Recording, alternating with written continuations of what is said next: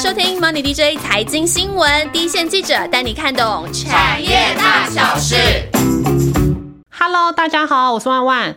最近股市大跌之后呢，又有回头震荡下。在基本面来说啦，不少厂商其实展望都还是蛮乐观的。像台积电也说啦，今年就是 HPC 车用的需求超旺，支撑今年的营运还会再超标。那虽然整个股市回档，但这个大方向我们还是可以把握啦。那我们 Man DJ Podcast 也聊过这几次车用相关的题目。那前阵子呢，汽车零配件跟车用电子展，就是我们简称的 MPA 展刚结束。那我们线上记者也照惯例。的有去做第一线的采访跟观察，那今天的节目呢，就会跟大家来分享这个记者的场边观察，还有一些新的黑科技或者是未来车的概念。当然呢，还有相关族群的市场展望。先欢迎我们线上的记者尹植。Hello，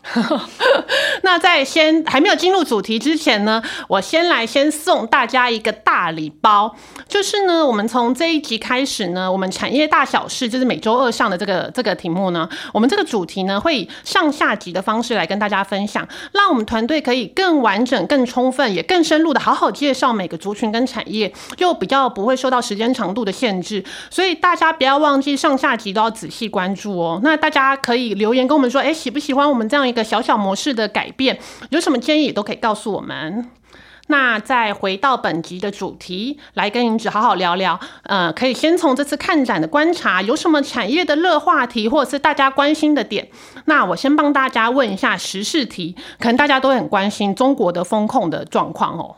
好哦。就是这次风控这件事情啊，其实真的是始料未及，就跟之前俄乌战争一样，真的是今年的黑天鹅。那这一波疫情风控其实对汽车产业的影响不小。为什么这样说呢？因为像大家所熟知的电动车大厂 Tesla，还有大陆一个很大的那个汽车集团上汽集团，他们都在上海。对，那上海其实就是四月一路封到现在，可能才慢慢慢慢要进入解封嘛。还有像之前的那个汽车重镇吉林，也是整个是封省，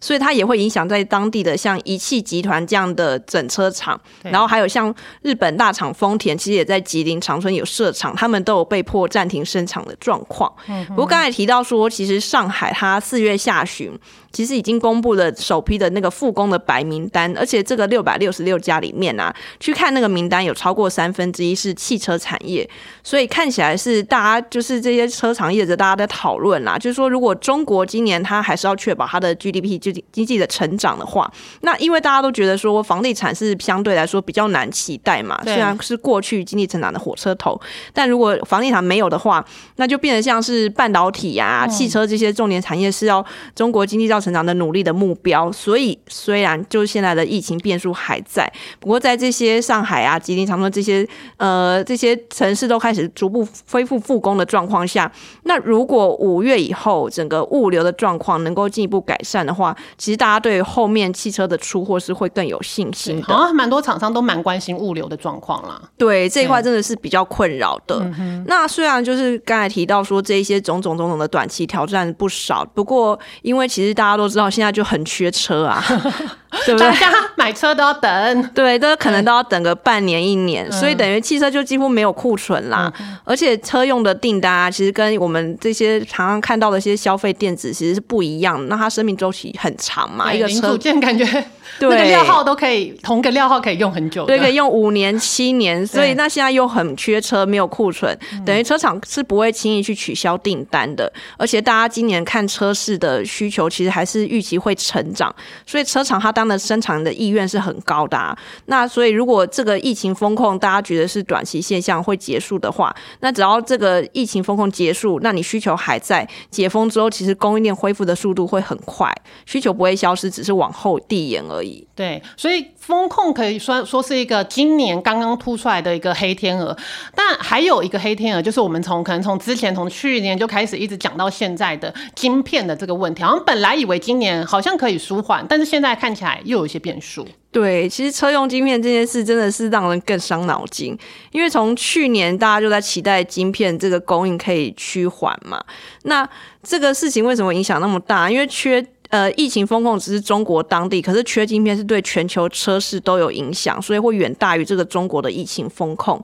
而且中国疫情风控可能会让缺晶片的状况是更雪上加霜，因为中国当地也有一些车用半导体厂，它的运输就像刚才提到的，那物流也会受阻嘛。那所以车厂就是因为缺晶片。然后现在又疫情封控，那时不时就会还是传出要被迫减产的这个讯息。那刚才提到说，到底晶片的问题什么时候能解？大家那个汽车零组件的，大家都一直在问这个问题。对，大家都一直在许愿。去年下半年就是说，今年对今年，可是现在看起来是。上半年有没有好呢？听说是改善的幅度很有限呐，所以现在是希望能够下半年真的有机会好转。不过如果就是我们听一些上游半导体大厂的讯息来看的话啦，可能真的要有比较大的改善，要到二零二三年，就是明年。所以今年汽车产业就是还是处在一个缺车，可能无车可卖的状况。嗯，那除了这些就是可能场边大家比较关心的一些时事话题之外，那呃。展场的业者有没有大概都提到一些？哎，他们大家未来都看好了什么样的一个汽车发展的趋势呢？好的，所以刚刚讲到就是说啊，今年的汽车复苏是很辛苦的，可是呢，还是有一些些的趋势，大家其实持续是看的蛮正向的，或是觉得这个是一定未来会发生的，就是像电动车啊，或是 ADAS 自驾系统，像这个大家都不会否认，这就是未来的趋势所在。然后回到刚刚开头阿万提到的，就是那个汽车零配件跟车用电子展 M p a 展，车用电子跟电动车也是这次展场的亮点。因为未来的汽车是会越来越聪明的，像可能大家会有一个一个一个未来车的画画面，就是说你以后车你开到大楼前面，那你就直接下车，那车呢它就会自己自己帮你开到它楼下的停车场，停在你的车位。这就是一个无人自动趴车的应用。对于这种，对于像我这种开车的新手来讲的话，我觉得停车就是有自动停车，这个非常的吸引我。对，而且你等于说你可能很累很忙，然后或者你有什么事，你就下班回家，对，你就直接哎到了楼，你就去回到你的家，然后车就会自己帮你停好。嗯其实这个技术啦，技术已经可以克服，但车的方面就是还是有法规跟一些应用场景上的限制，需要未来要不断的去看。要怎么样让这个愿景成真？嗯哼，其实我自己有对台湾的汽车零组件产业算是蛮有敬意的。那一方面，我也觉得，哎，他们好像都带一点点神秘感。早期啦，可能大家都会比觉得说啊，汽车零组件可能是比较黑手的产业。但尤其是那个发那个在彰化那一带，就发现哇，好多那种钻石级的黑手，每好像很多公司都很会赚钱，然后也有一些隐形冠军在里面。其实台湾的汽车零组件是不是真的也还蛮值得骄傲的？尤其在电动车市场这个来临之下，台湾厂的优势又在哪里呢？哦，我们从现实面来看，其实台湾汽车零组件厂是真的是蛮努力在耕耘市场，因为其实台湾自己本身大家也知道没有很强大的汽车品牌嘛，而且我们的内需市场其实也是有限。那像现在可能一些国际的大厂，或是他们其实都是跟一些 Tier One 的大厂是绑得紧紧的，所以汽车产业本来就是一个相对封闭的环境。那台台湾厂商其实过去是很难有着力点的。这几年其实台湾的车用零组件的成长是受惠这个中国。汽车市场的起飞，然后有我们就会有一个比较好的发展机会。那现在这个时候呢，就是大家其实其实就是觉得下一波的更大的成长机会就会来自于电动车跟自驾系统这些新科技。对。因为刚刚有提到，其实汽车产业很封闭。那可能你看过去十年，它大概车都达那个样子，对，供应链也不会变化，对你没有什么太大的变化。可是像比如说大家现在很常会提到的自驾呀，然后电动车，还有可能大家已经现在都已经默默体验过，就是共享机车、汽车这种服务。然后还有可能未来大家会很期待的车联网这些破坏性的创新，其实正在改变这个产业的面貌。那车厂当然会有压力嘛，等于说你一些汽车相关的产品，它的开发周期也要大幅去缩短，赶快去回应这个不断创新、不断变化的一个环境。所以在这种求新求变的压力下，那整个汽车的供应链也会从比较过去比较封闭的一个状况，变成一个开放合作的环境。那如果台湾回到台湾来说，我们的在这一块的发展机会呢，就是因为台湾其实在这个资通讯产业是很发达的。那大家都会说电动车就是装了轮子的电脑或是一台大电脑，对，所以其实台湾在这一块，大家都会觉得说电子这一块就是我们的强项嘛。然后等下还我们会提到一家就是在 M 帕展有参展的维生，它它就是少数，它是跟车用的雷达大厂。恩智浦合作的一家车用电子厂。那台湾还有一个蛮厉害的地方，就是我们有一个快速专业分工的代工模式，弹性很大。对，其实未来如果很多车厂想要赶快快速的。跳进来这个电动车市场去沾这个商机的话，台湾这个代工模式也可以帮这些国际大厂很大的忙。那还有就是我们自己常年发展，其实像阿万讲的那个中部啊、台中、彰化这些，他们有很完整的一些完整的一些工业区那一带，对他们的设备供应啊，整个都是很完善的。所以未来如果我们要去发展电动车跟车用电子，我们是有这样的优势在的。嗯，对啊，像我自己的厂商，他有提到，就以前的汽车市场真的很封闭，都是一些日商把持啊，根本。很难打得进去，但就是在这个电动化、电子化的过程，那台湾刚好就是在电子这个部分又特别强。那以前我们我们也一向都是 PC 的大国，这样子制造大国，所以我们的优势就是说，哎，我们的资通讯帮忙，然后也可以在这个改朝换代的时候让切进来。那接下来呢，我们也想请您只跟我们分享一下，哎，我自己也超期待的这次的 M p a 展有没有什么很酷炫的黑科技可以跟我们分享一下？好的，终于要来讲我们最期待的 Part 了。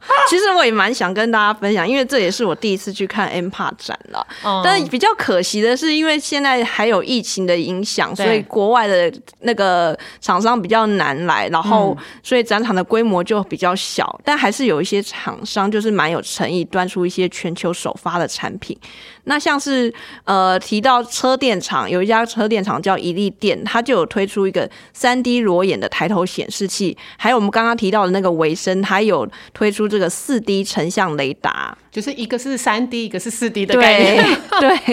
那抬头显示器，哎，其实我自己是觉得说，好像现在我自己身边，或者是我我看到的，或是我家人呐，好像车子那个就是。真的装抬头显示器的，好像比率还不是很高哎，我自己看到的还蛮少的。让我娓娓道来。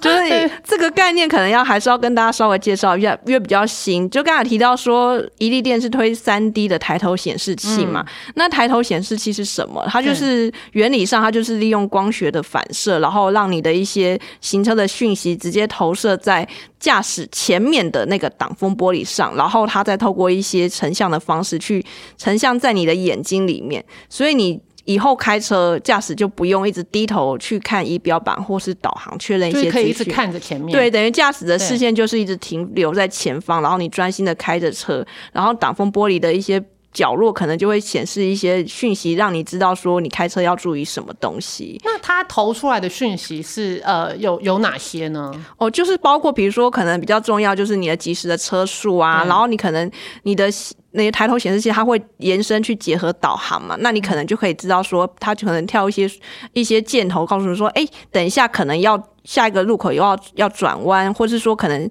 下前面有没有什么障碍物，它可能会有一些跳惊叹号等等的警示系统，或者是说它可能会前面画一条行呃虚拟的行车的轨迹，让你知道你开的你车有没有开在路上，对，有没有偏离，对。所以也应该也不能太复杂吧，因为你刚刚说导航，应该也总不能把整个那个导航的画面都投在挡风玻璃上，所以应该是很重要的。譬如说要转弯了，就是很重要的讯息，它才会就是在抬头显示器上面出来这样子。对，因为其实那个你驾驶抬头显示器就是你前面那一片挡风玻璃嘛，所以你的画面不能够都被那些讯息占满。对，它就是只是呈现你及时必须要立刻知道的讯息。嗯，然后这样子你开车的。时候，你就是可以专心看着前面，然后一方面来说，你又可以及时被告知一些讯息，这样行车会更安全。嗯，那如果说走到自自动驾驶这个时代，是不是抬头显示器就更更重要？的确是这样，因为大家都会觉得说，过去的讯息就是平面的，或是很二 D 的就可以，就是因为可能以前开车的时候，你的导航其实你看导航也不是真正的路啊，对不对？它就是一个地图嘛，对，你也不知道说你车跟前面到底是差一公尺还是两公尺。可是以后如果走到更三 D 的电子地图，然后是一些讯息，它的感测更精准的时候，其实你会整个画面的感觉都是要更真实嘛。嗯哼，那自驾它也会因为你的。讯息提供更真实，然后它自驾的那个主导性会更高。但是相对来说，人就必须要更去跟自驾系统频繁的去互动。对，所以有一个可以让你觉得更身临其境的，就是直接可以环绕在你周遭看到的抬头显示器。其实他们现在车厂跟汽车这些业者，他们会觉得说这件事情是未来的趋势。嗯哼，听起来很酷哎，但我我自己的感觉啦，我是有点是担心说会不会资讯太多，就是会扰乱那个专心度。可能因为我自己不好意思，我先讲一下，我自己还算是开车的新手，现在车龄还不到一年，所以我自己所以还是很专，就是在开车的时候还是觉得说我是很需要很专心、很专心。但是一方面也觉得说那个抬头显示器好像也可以就是适时的提醒一些资讯是很重要，可是一方面也会怕说就是太扰乱我的那个专心度这样子。对，其实阿万讲的也是没有错，所以这个产品就是要让消费者慢慢习惯，然后去推广。然后这个也会牵扯到车厂它本身对它车的产品的定位啊，然后整个设计架构的规划，还有哪一些的讯息是要怎么样的呈现，哪些是次要，怎么样去弄，会让整个开车其实环境是更好的。嗯哼，那到底呃，就因。因质的观察，到底用的人多吗？这个抬头显示器，它的渗透率大概怎么样？对，其实现在这个东西真的算蛮新的啦。就是如果以全球每年的新车市场来看的话，抬头显示器的渗透率大概只有一成多。嗯哼，然后可能大部分都还是像 B N W 这种高阶车款才会有。嗯哼，所以代表说可能还是未来还有蛮大的成长空间。嗯，没错。虽然说是一个很新的东西，其实可是车的眼镜其实要花很长的时间。那刚才提到的那个宜力店。它的股号是二四九七啊，跟大家补充一下，刚才没讲到。对，它开发这个抬头显示器这个产品已经超过十年了，而且因为刚才提到说，可能高阶车款国际大行通常是高阶车款会用嘛，但是中国就是他们其实很喜欢尝新，所以有一些自主品牌都会很乐意去导一些新的东西。所以一利店在中国啊，其实已经是前五大的抬头显示器厂了。那它的抬头显示器有什么特别的地方呢？好的，就是刚刚提到抬头显示这个东西，然后呃，现在比较常见的是就直接抬呃显示在挡风玻璃上，但这个是目前大比较多人会做的。然后这一次呢，一利店展出的东西是所谓的。裸眼三 D 的 AR 扩增实境抬头 显示器很长，听起来就很酷。对，然后还有另外一个是用三 D 的技术，是虚拟行动秘书。虚拟行动秘书感觉就是一个高阶车款。会会搭载的一个东西，对，其实这两个东西，我觉得讲出来，大家可能都有一点问号，对，因为这个东西真的都是全球首发，就是可能平常真的不太可能听到。就先解释前面讲到的那个裸呃裸眼三 D 的那个抬头显示器，那强调裸眼三 D 的意思就是说。你在用这个东西的时候，你看到那个画面，你你不需要说像以前说你要戴一个眼镜或是什么装置，或是透过什么，你就是人的裸眼，你就可以看到一个三 D 的画面。嗯哼。然后裸眼三 D 又结合 AR 扩增实境是什么呢？对，AR 扩增实境大家应该玩过那个宝可梦嘛，他们就有点像游戏的画面，就想象你在一个身临其境，对真实的道路上可能会出现有有一些虚拟的东西，但是它是直接跟。那个真实的场景是结合的，不会说浮在上面，它不会让你觉得好像就是有点卡卡的。所以你开车的时候，你就想象你像在玩游戏啦，然后前面的道路可能就会有一个哎箭号告诉你说，哎你。因为你可能结合你的导航嘛，你可能就是说，哎，我要开这个方向，那他可能就会指引说，哎，往那边走，或者说远方可能有个障碍物，那前面可能就会跳出一个惊叹号，就跟你说，哎，有个障碍物，所以有点游戏的感觉哦。但那些符号就当然不是真实存在啊。可是你因为它跟现场的环境是融合的，还蛮蛮蛮不错的，所以你会觉得哎身临其境，然后就可以透过那些提醒，然后更直观知道说，哎，距离。那个障碍物多远？因为可能越远，它箭号是小，呃，惊叹号是小了。那越近，它可能惊叹号它就会放大。听起来很聪明呢。对，哎，其实开车真的很容易分心呢。就是如果说有时候我自己啦，就是譬如说开在那种笔直的高速公路上的时候，有时候可能默默开着开着，有可能会哎方向盘盘就偏一下偏一下。那如果说它哎有一些些稍微提醒的作用的话，我我自己是感觉好像好像也还蛮不错的。对，就是可以让你在开车的时候拉回你的那个专注。度。对，然后刚刚想到这个裸眼三 D，就是 AR 扩增实境的抬头显示器啊，它的这个你看到的哦，真的很长，我真的觉得 很绕口。要很小心，不要念错。对，他看到你看到的画面，它是成像在车外啊，就是你嗯开车开车，然后看到外面可能十米的道路上有一些东西。那第二个我们讲到的那个虚拟行动秘书，就是一样用到三 D 成像技术的这个，它是成像在车内，就是你想象你开车开车，然后开小精灵，对，莫名其妙就会浮现一个可能就是小精灵就类似或是什么 看车场怎么东设计啦，西对，一个对。虚拟的 Q 版的嗯。小助手这样子在你旁边。对，然后你就可以透过声控的技术跟他互动，比如说问他说：“哎，周边的行车的资讯啊，有没有什么塞车或是什么样的交通的状况？然后还有现在的天气的变化等等的。”现在车子里面的那个好像在越来越丰富，对，就是要要走越来越酷炫的路线，就也让你觉得说，哎，开车这件事真的跟以前不一样。嗯哼。那不过我们刚才讲的这两个东西都还没有商品化，对，毕竟是就我们刚刚提到是黑科技嘛，对它就是在展场首发，然后让大家知道说，其实技术已经可以做到这里。嗯哼。那如果以产品的开发的进度啦来看的话，其实这个裸眼三 D AR 抬头显示器，它的进度是比较快的。目前一利电是有在跟欧洲的一些些车厂，然后还有一些大陆的品牌都有在洽谈。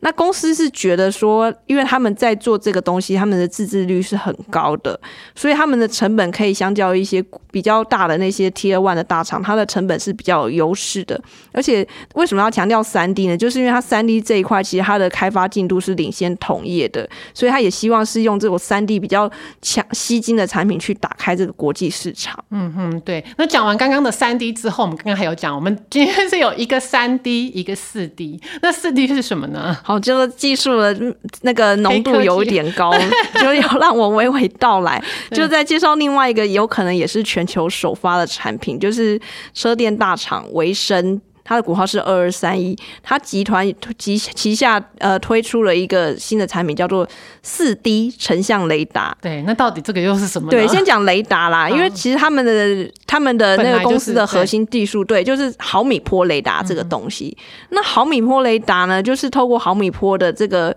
探测，然后这样回传、接收讯息，让你知道说你跟东西的一些相对位置嘛。对，对，为什么要知道这个呢？因为其实 ADAS 系统很重要，就是感测嘛，你对周遭的环境感测这。很重要啊。有时候开车的时候，你知道，比如旁边的车距啊，或者哎摩托车对经过啊，什么之类的，靠你很近，怎么样？对，人也没有办法自己完全掌握，对需要靠车去延伸你的感知嘛。所以雷达感测也是这个 ADAS 自驾系统很重要的一环。那如果你自自驾要能够成真，就是你感测要够精确。那提到刚刚讲的那个四 D，先回来讲传统的三 D 的毫米波雷达，为什么叫三 D，呢？到底什么三 D？对，三 D 是什么？三 D 呢？就简单来说，它能够侦测到的是物体的距离跟速度，然后距离呢，它是只能侦测物体的 x 轴跟 y 轴。嗯哼，所以你就想象它是侦测到比较水平的东西，对它可以知道东西在那里，但它不确切知道说，那个东西是什么？